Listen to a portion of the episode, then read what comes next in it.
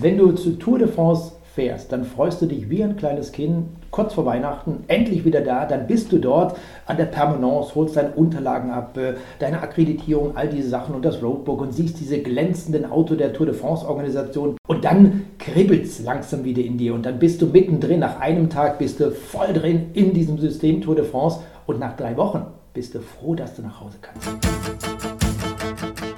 Von Meilen und Zeilen. Abenteuer direkt aufs Ohr. Der Podcast des Delius Glasing Verlags mit Tim Kruse. Jeder, der die Tour verfolgt, kennt zumindest ihre Stimmen und hat mit Sicherheit schon mal Artikel von ihnen gelesen. Carsten Miggels und Jürgen Löhle begleiten das härteste Radrennen der Welt seit Jahrzehnten und haben endlich das Buch rausgebracht, wo wir Radsportfans alle drauf gewartet haben. Zum Teufel mit der Flamme Rouge, unsere besten Geschichten von der Tour de France. Herzlich willkommen euch beiden. Einer von euch muss direkt mal die beste Geschichte der Tour erzählen. Oh, das, da, da gehst du aber richtig ans Eingemachte, du. Hallo erstmal. Ähm, ja, du, was mir äh, gerade spontan einfällt, Tim, ist so eine kleine Geschichte. Wir waren damals zu dritt unterwegs mit dem Kollegen Andreas Schulz und Gerd Leinauer. Und naja, wie das manchmal so ist, man fährt dann vom Hotel in Richtung Ziel, wo unsere Kabine immer ist, direkt am Zielstrich. Das ist auch immer eine sehr oft gestellte Frage, wo sitzt ihr denn eigentlich im Rahmen der Tour de France? Wir sitzen unmittelbar am Zielstrich in diesen großen Kabinen und kommentieren von dort. Und dann haben wir uns irgendwie komplett verfranst, sind natürlich, das liegt schon relativ lange zurück, das heißt Navigationssystem und solche Möglichkeiten, die waren damals noch nicht so ausgebaut, wie wir das heute haben. Und dann kommt bei der Tour de France diesen riesen Rahmen dazu, dass so viele Autos unterwegs waren und wir waren irgendwann auf der Strecke, kamen nicht mehr weiter und die Zeit drängte, weil wir mussten zur Übertragung und sind dann irgendwie durchgekommen, hatten den Parkplatz gefunden. Dann hast du dort natürlich immer diesen bekannten grünen T-Shirts oder Poloshirts sind es im Endeffekt diese, diese Ordner und die sind manchmal, wenn du dich mit ihnen nicht wirklich gut verstehst, natürlich auch äh, ziemlich äh, genervt und gegen dich. Da musst du also einen ganz, ganz guten Tag erwischen. So wie alle Ordner auf der Welt. Ja, so ähnlich. Und der hat uns dann auch noch bis an das letzte Ende des Parkplatzes geschickt. Schlussendlich waren wir dann fünf Minuten vor Beginn der Übertragung in unsere Kabine, mussten dann auch äh, die ganzen Mikrofone und alles checken, unseren Computer installieren und was da so dazugehört. Oh, ich hatte Herzklopfen, das war abnormal und einer hat dann noch das Auto geparkt, der kam dann sogar erst später noch in die Kabine. Aber wir konnten rechtzeitig beginnen, also auf die letzte Sekunde, aber das ist Tour de France, das Leben in diesen drei Wochen. Ja, ich glaube, das kennen wir Reporter alle, also gerade die, die live drauf sind. Ich habe manchmal sogar Albträume, also ich träume davon, dass ich irgendwie nicht gehen kann und nicht ans Mikro komme und so. Kennt ihr das auch? Jürgen, hast du solche Träume auch? Und, und so Horrorszenen, die dir auch mal in echt passiert sind? Ja, ja, also äh, an ein Mikro muss ich nicht, ich muss an meinen Laptop, aber äh, wie mir gerade, wie Carsten erzählt, äh, von einer, ich habe auch diese Autogeschichte als eine der, der, der heißesten bei der Tour. Das war auch irgendwann Anfang der 2000er in den Alpen, Col de la Madeleine. Ich hatte einen, einen Fotografen mit dem Auto, die haben mir gesagt, ja, komm, bleib doch da oben an, am, am, Gipfel mal stehen, lass uns die Jungs fotografieren. Ich habe gesagt, pass auf, ich brauche einen gewissen Vorsprung vor denen in der Abfahrt, weil die können besser Radberg abfahren als ich mit dem Auto. Ich bin kein mhm. Rennfahrer und ich hatte eine relativ schwerfällige Karre. Aber der hat so gedrängelt, dass wir dann tatsächlich nur mit zwei Minuten Vorsprung vor, dem, vor, dem Erst, vor der Spitzengruppe in die Abfahrt gegangen sind. Ich wusste schon, es könnte knapp werden. Es sind elf Kilometer. Und so nach ungefähr drei Kilometer waren dann tatsächlich die Franzosen auf ihren Motorrädern hinter mir. Die funken dich dann an, du hast Funk im Auto, mhm. sagen deine Nummer und sagen Gas geben. Ne?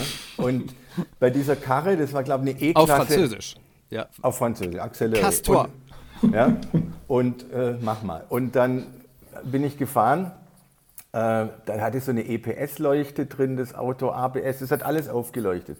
Irgendwie habe ich es geschafft. Und du kommst ja nicht runter. Du kommst mhm. nicht runter von diesem Kurs, weil links und rechts stehen Barrieren oder Menschen, auch in der Abfahrt. Und irgendwie habe ich es geschafft, äh, diese elf Kilometer zu überleben. Aber ich war an dem Tag dann im Pressezentrum ungefähr zwei Stunden später, war, hatte ich immer noch Blutdruck 180 und Puls 120, weil das ist schon eindrucksvoll, weil und dann kam abends, kommt ein Bulletin raus, äh, was so alles am Tag falsch lief mhm. auf, auf, auf dem Kurs. Und da hat mir dann auch so mehr oder weniger nett gesagt, Nummer so und so, also wenn du nicht Auto fahren kannst, dann lernst bitte bis zum nächsten, bis zum nächsten Mal. und, und, ein kleines Warning und äh, ich glaube, ich bin gerade noch in einer Strafe, die ja immer in Schweizer Franken bezahlt werden muss, entgangen knapp. Oh.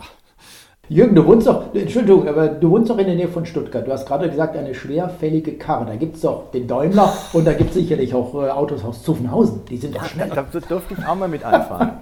aber du warst leider mit einem Fiat unterwegs. Nein, nein, äh, Zuffenhausen hat mir tatsächlich mal einen in gelb lackierten Porsche 911 Carrera gegeben für eine Tour de France. Und das war schon beeindruckend. Da sprechen plötzlich die Profis im Ziel mit dir. Ne? Das ist ja, ja. dann, die gucken dann und ich hatte dann auch Stuart O'Grady im Auto im gelben Trikot für oh, ein wow. Foto. Das ist übrigens in dem Buch drin. Ach, und das ist das Bild, ja, das habe ich gesehen. Ja, Super. Der, der sagte dann auch, ach, darf, darf ich mal, sage ich gern, wenn du dich fotografieren lässt, setz dich Der fuhr dann auch ein paar Meter. Ne? Mhm. Und äh, das geht aber heute, glaube ich, nicht mehr. Ne? Wenn man euer Buch liest, ja, diese ganze Freude, die man als normaler Zuschauer an der Tour hat, die kommt dann wieder so hoch und die Faszination und dieser Wahnsinn und diese 10 Millionen Zuschauer und, und alles. Und gleichzeitig liest man eben auch, wie hart und verrückt das für euch Reporter ist. Und ihr seid trotzdem seit Jahrzehnten dabei. Geht es euch nicht manchmal auch so, dass ihr denkt, oh, ich glaube, das war auch meine letzte Tour? du triffst den Nagel auf den Kopf, ehrlich gesagt. Nein, ich sage immer, wenn du zu Tour de France fährst, dann freust du dich wie ein kleines Kind, mhm. kurz vor Weihnachten, endlich wieder da, dann bist du dort an der Permanence, holst deine Unterlagen ab, äh, deine Akkreditierung, all diese Sachen und das Roadbook und siehst diese glänzenden Auto der Tour de France Organisation, kennt jeder der Leser, dieses, dieses, mhm. diese roten Fahrzeuge zwischenzeitlich von Skoda, früher waren es vier Fahrzeuge, wie du das vorhin angesprochen hast, und dann kribbelt es langsam wieder in dir und dann bist du mittendrin. Nach einem Tag bist du voll drin in diesem System Tour de France und nach drei Wochen bist du froh, dass du nach Hause ja. kannst. Also dann bist durch du nach drei Wochen. Genau, dann reicht es aber auch. Ja, Absolut. Ja. Jürgen, wie ist es bei dir? Denkst du auch manchmal, ach, langsam könnte ich aufhören? Ähm, jedes Jahr beim Heimfahren, das ist schon so, weil man immer sagt, diesen Stress tue ich mir eigentlich nicht mehr an, aber man vergisst äh, dann die Momente, wo man dann, es ist heute, man muss auch sagen, es ist einfacher geworden. Wir haben Navigationssysteme, ja. wir haben Handys, Du hast ja früher diese Hotels suchen müssen, wo du abends dein, deine Interviews führen wolltest.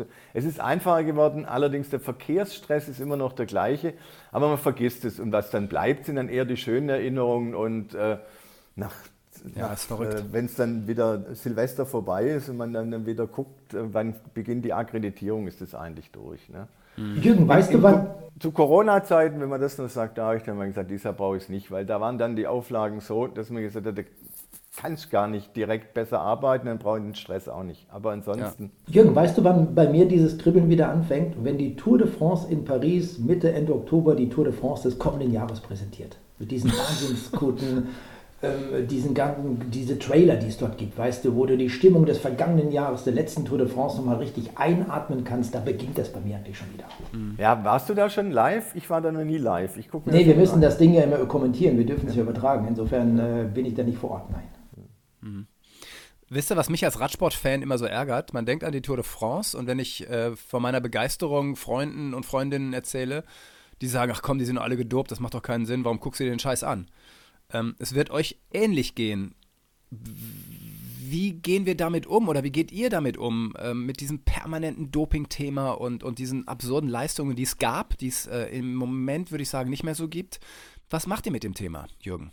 Ja, das Thema treibt äh, einen eigentlich um, seit ich dabei bin. Es ist immer, ähm, ich habe für mich daraus, ich erkenne an, dass man diesen Sport sehr kritisch beobachten muss, weil Dinge nicht erklärbar sind. Ich bin aber mhm. nicht der Meinung, die viele sind, dass man eine Tour de France nicht fahren kann, ohne gedopt zu sein. Das, das ist also ein Bild, das in der Welt steht.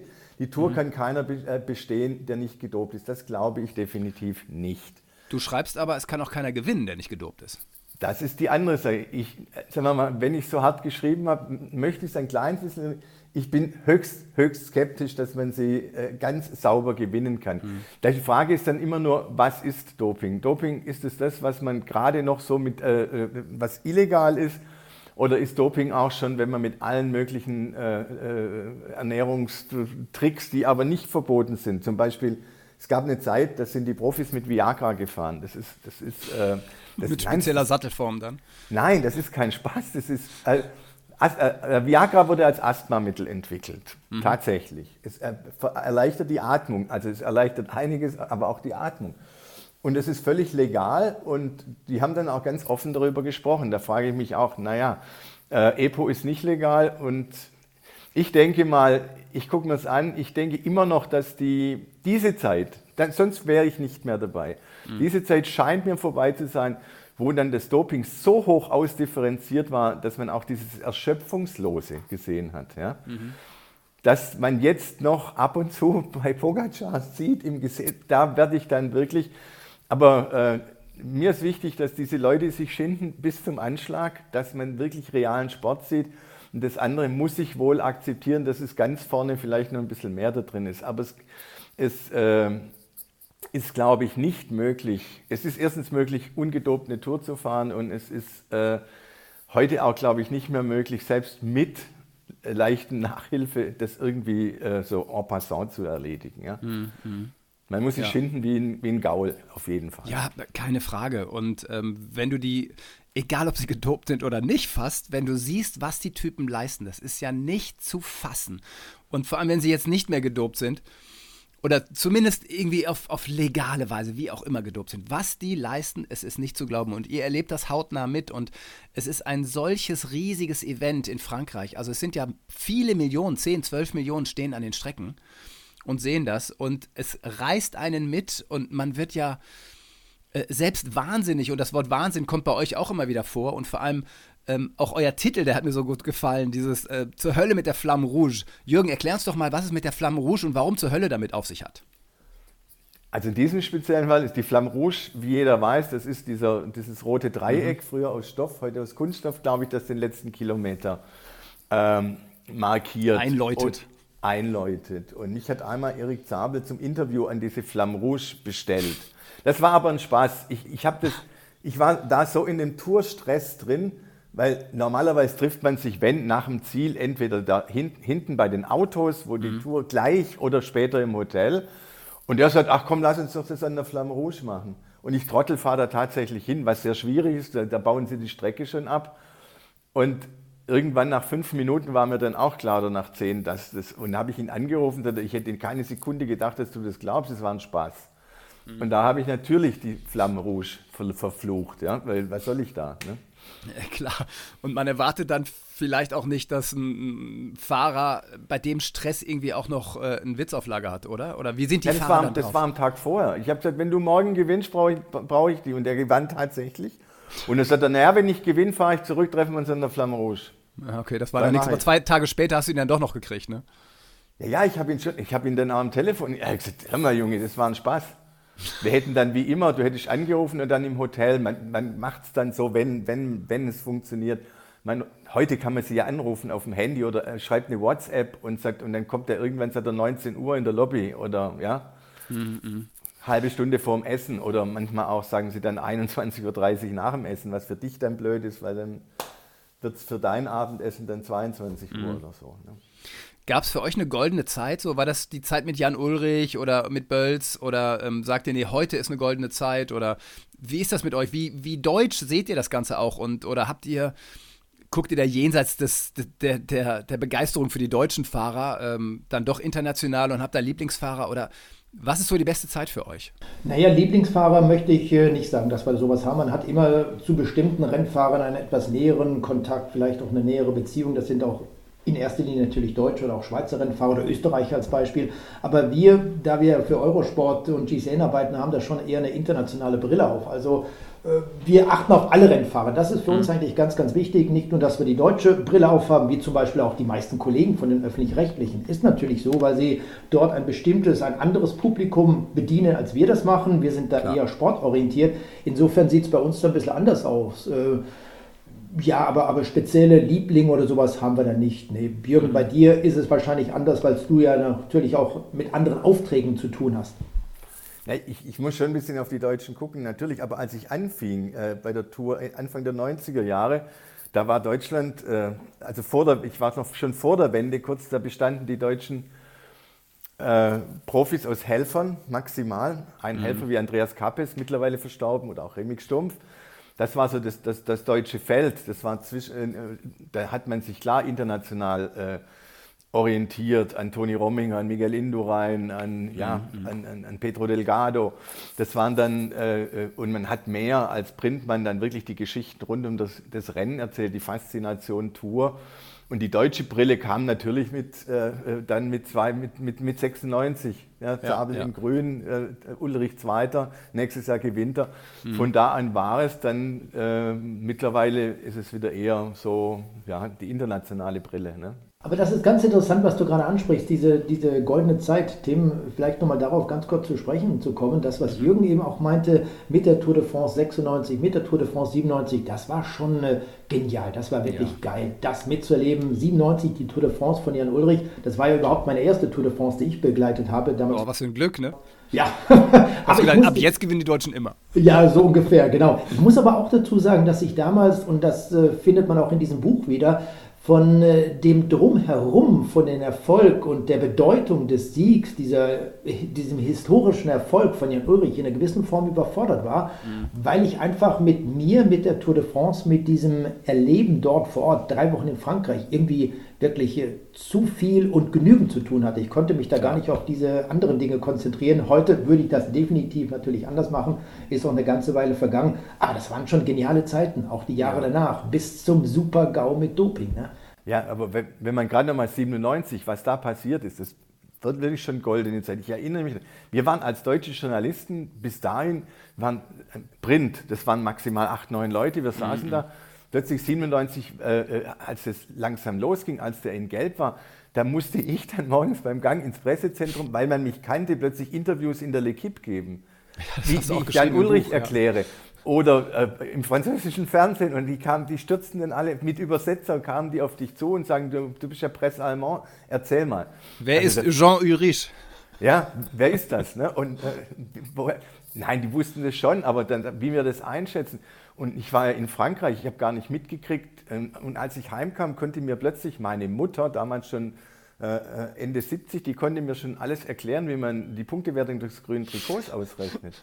Ja, also was da passiert ist das, äh, und das mitzuerleben live war natürlich dann schon. Ja. ja, für uns auch an den Bildschirmen dieser Typ, dieses Tier, ja, diese Maschine, die da die Berge hochkachelt, Jan Ulrich, das war ja, das war ja eine völlige Sensation. Äh, und Carsten, du sagtest eben, dass du, es war deine erste Tour, du warst so ein bisschen überfordert. Im Nachhinein würde ich sagen, Jan Ulrich war auch überfordert, dass der plötzlich ein, ein deutscher Hero war. Äh, und das hat ihm, glaube ich, auch nicht gut getan, oder?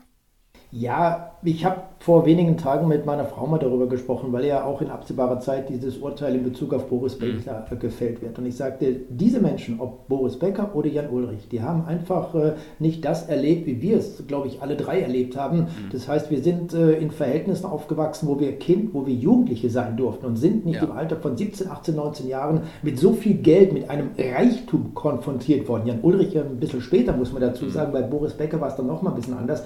Aber die haben einfach nicht dieses, dieses erlebt, den normalen, in Anführungsstrichen, Werdegang eines jungen Menschen. Und das hat sie, glaube ich, am Ende kaputt gemacht. Und das mhm. sieht man heute bei Herrn Ulrich ähm, ähnlich, sage ich mal ganz vorsichtig, wie bei Boris Becker. Ne? Mhm, mh.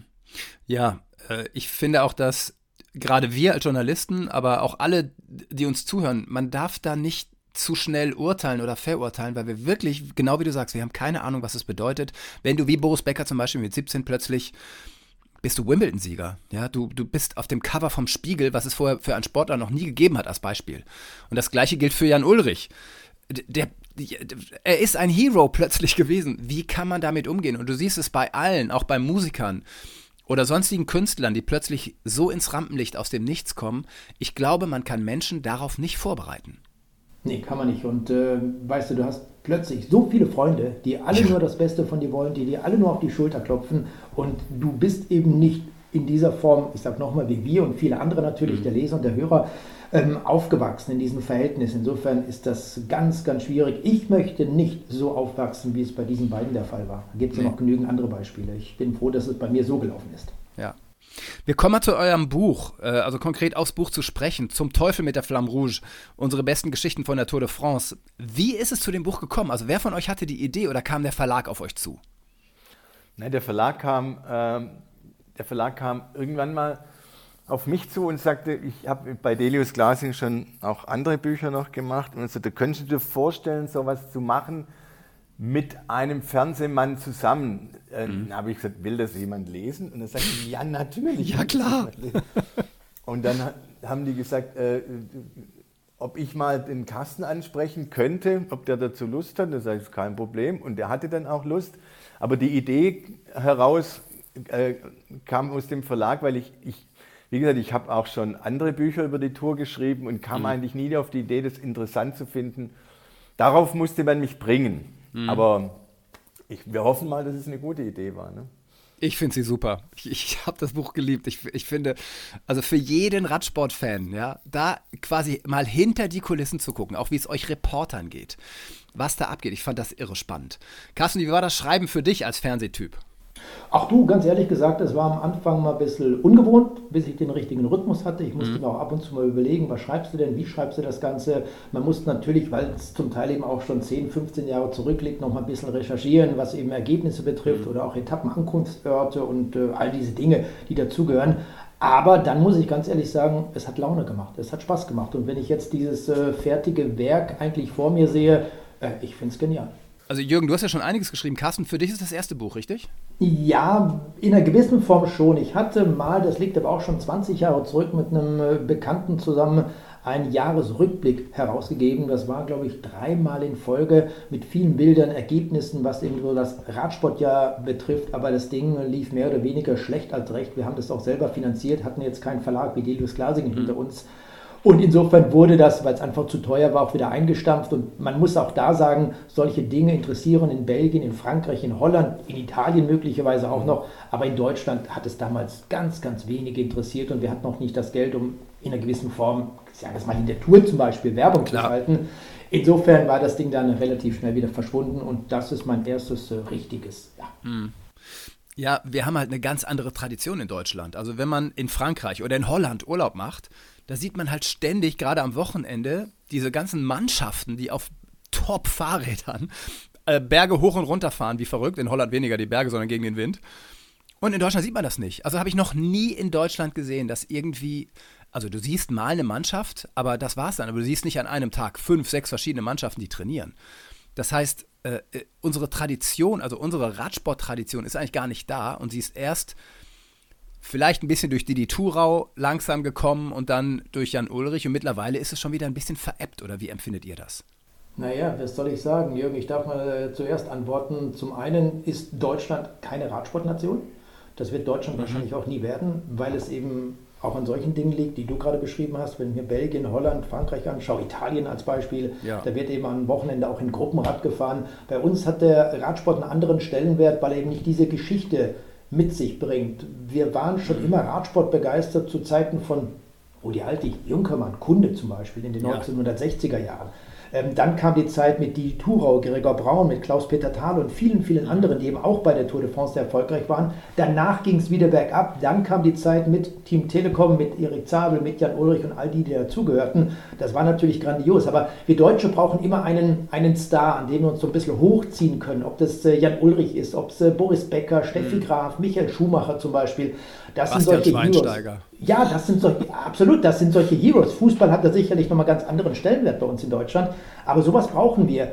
Und ähm, der Radsport hat sich bei uns äh, wirklich zum Positiven entwickelt. Was mhm. ich ähm, festgestellt habe, dass eben gerade im Großraum Köln, wo ich zu Hause bin, sehr viele mit den Rädern unterwegs sind. Das wird bei Jürgen im Großraum Stuttgart oder auch Freiburg nicht viel anders sein, in anderen Gebieten Deutschlands genauso dass es vor allem auch viele Frauen gibt, die zwischenzeitlich auf ja. dem Rad sitzen mit tollen Klamotten. Das spielt ja auch eine ganz wichtige Rolle. Es sind nicht mehr die bunten italienischen Trikots mit tausenden von Logos.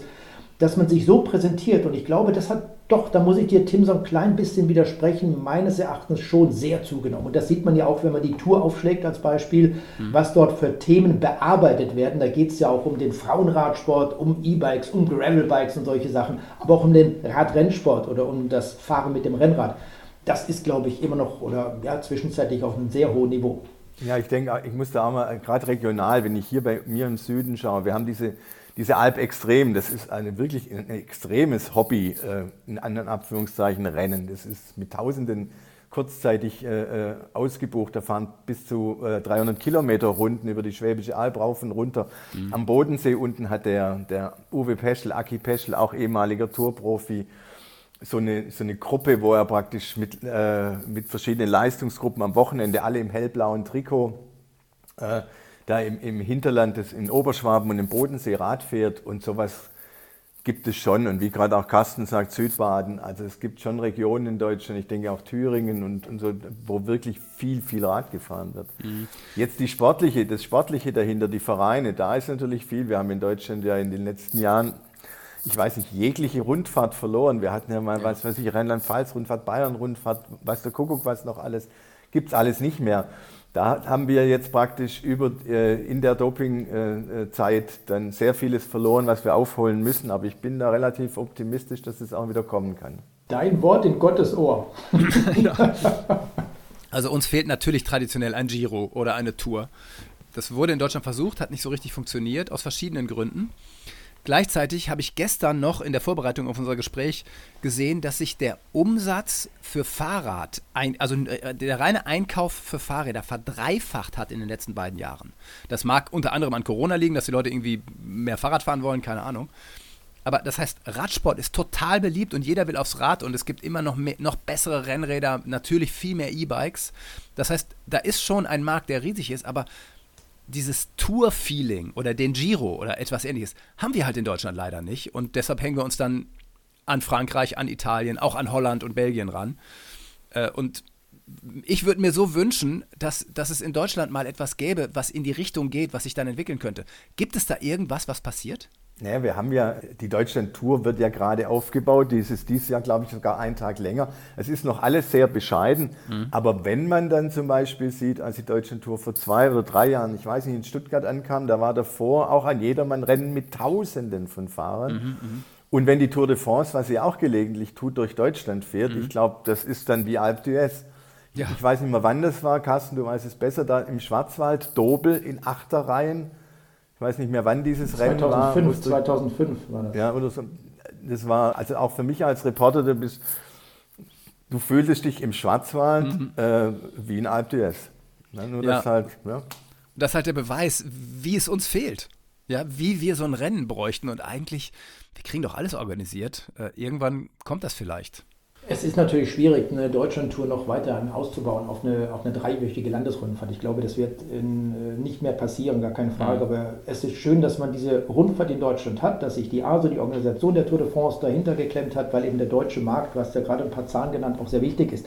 Und die ASO hat gemerkt, wenn wir nach Deutschland kommen, ob jetzt 2000, als wir damals unten in Freiburg waren, 2005, Karlsruhe, Pforzheim und alles, was dazugehörte, was Jürgen gerade angesprochen hat, gesehen, dass massenweise Zuschauer an der Strecke stehen. Damals natürlich mhm. noch mit anderen Vorzeichen, eben Jan Ulrich, Telekom, Zabel und alle diese Dinge.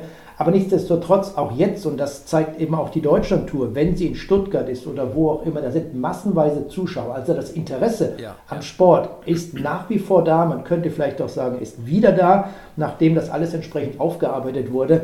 Und ähm, insofern wird es vielleicht auch in Zukunft wieder das ein oder andere Radrennen geben. Mhm. Die große Problematik besteht eben darin, wer soll es organisieren, wer kann das machen. Denn eines ist sicher, genauso in Deutschland wie in allen anderen Ländern, die Möglichkeiten, solche Radrennen durchzuführen, die werden nicht einfacher durch die Verkehrsführungsmaßnahmen, ja. durch die Bestimmung der Polizei, der örtlichen Behörden und äh, Giro d'Italia, Tour de France sowieso oder auch die Spanien-Rundfahrt, das sind nationale das sind nationale Ereignisse, das sind historisch entstandene Sportveranstaltungen, das sind Kulturereignisse, gerade was die Tour de France betrifft. Und das wird man den Franzosen nie nehmen können. Und Jürgen Eins ist auch sicher, die Tour de France steht über allem. Die Tour de France ist das Größte in Sachen Radsport, das Wichtigste überhaupt. Ja, ja, da kommt einfach nichts mit. Jetzt haben wir zwei Jahre Corona erlebt, ähm, wo das alles auch sehr runtergefahren war und, und nicht, für euch zumindest nicht so funktioniert, wie man sich das gewünscht hat. Jetzt kommt vermutlich wieder eine normale Tour de France. Habt ihr euch äh, damit schon beschäftigt? Bereitet ihr euch jetzt schon darauf vor oder seid ihr da eher die spontanen und baut auf eure Erfahrung und sagt so, wenn es losgeht, dann sind wir am Start und dann sind wir auch vorbereitet. Naja, also wenn, wenn man, äh, wo man sich vorbereiten muss, wenn du ein Zimmer haben willst, äh, irgendwo in einem dieser äh, Brennpunkte der Tour, dann solltest du das äh, schon im November irgendwann mal zumindest reservieren. Ja. Ähm, insofern bin ich schon ein bisschen vorbereitet äh, für manche Stellen und aber so die konkrete äh, Vorbereitung, welche, äh, welche Themen, die, die entwickeln sich ja jetzt erst noch. Ne? Mhm. Ich habe mir diesmal vielleicht überlegt, im Vorfeld der Tour meine Serie gerade so äh, unter dem Punkt Highlight hier, Highlight da, Highlight, mhm. so ein bisschen ein Buch entlang vielleicht zu produzieren für meine Zeitung. Aber so richtig beginnt die Vorbereitung dann erst mit Ende Giro. Mhm. Bei mir sieht es ein bisschen anders aus, dadurch, dass wir ja jeden Tag eigentlich Radsportveranstaltungen, Radrennen im Programm haben von Eurosport oder auch GCN, sind wir da immer irgendwo in einer gewissen Form am Ball. Und äh, ich beschäftige mich jetzt schon mit der Tour de France, die am 1. Juli dann in Kopenhagen beginnen wird. Äh, noch nicht detailliert mit den einzelnen Etappen, das wird aber auch jetzt, äh, ich sage jetzt mal parallel zum Giro d'Italia beginnen. Aber wir, die wir kommentieren äh, für im Eurosport, sind eigentlich jeden Tag mit dem Radsport in Verbindung, überarbeiten das, was heute passiert, zum Beispiel bei diesen kleineren, regionaleren Rundfahrten, ob das die Tour ja. of the Alps ist in der letzten Woche, ob es die Baskenland-Rundfahrt ist oder was auch immer dazugehört. Und insofern sind wir immer in einer gewissen Art und Weise in der Vorbereitung auf die Tour de France. Mhm. Ich freue mich total drauf. Ich hoffe, denn ich wohne ja in Kiel, dass ich es schaffe nach Kopenhagen. Ähm, das wäre schon ein ziemliches Highlight, muss ich sagen. Ist ja nicht so weit. Nee, also ist man in vier, fünf Stunden mit dem Auto. Und da ich ein Wohnmobil habe, wäre das eigentlich, könnte ich gut mit Surfen verbinden. Also ich guck mal. Äh, vielleicht treffen wir uns. Ich würde euch Bescheid sagen. Ja, gerne. Ich wünsche euch beiden für das Buch ganz viel Erfolg. Äh, ich habe es an alle da draußen, die Radsport lieben, ich habe es mit Begeisterung gelesen und kann es nur empfehlen. Zum Teufel mit der Flamme Rouge, unsere besten Geschichten von der Tour de France. Und euch beiden kennt man halt auch, wenn man, wenn man dem Radsport folgt. Carsten Miegels, Jürgen Löhle. Vielen, vielen Dank für das Gespräch. Gerne. Alles Gute. Vielleicht sehen wir uns irgendwo auf der Tour mal. Gerne. Bis dann. Das war von Meilen und Zeilen. Alle zwei Wochen neu, immer freitags. Wenn es euch gefallen hat, abonniert uns, liked uns, empfehlt uns. Oder schreibt uns an podcast.delius-glasing.de. Nur bei uns gibt's echte Abenteuer direkt ins Ohr.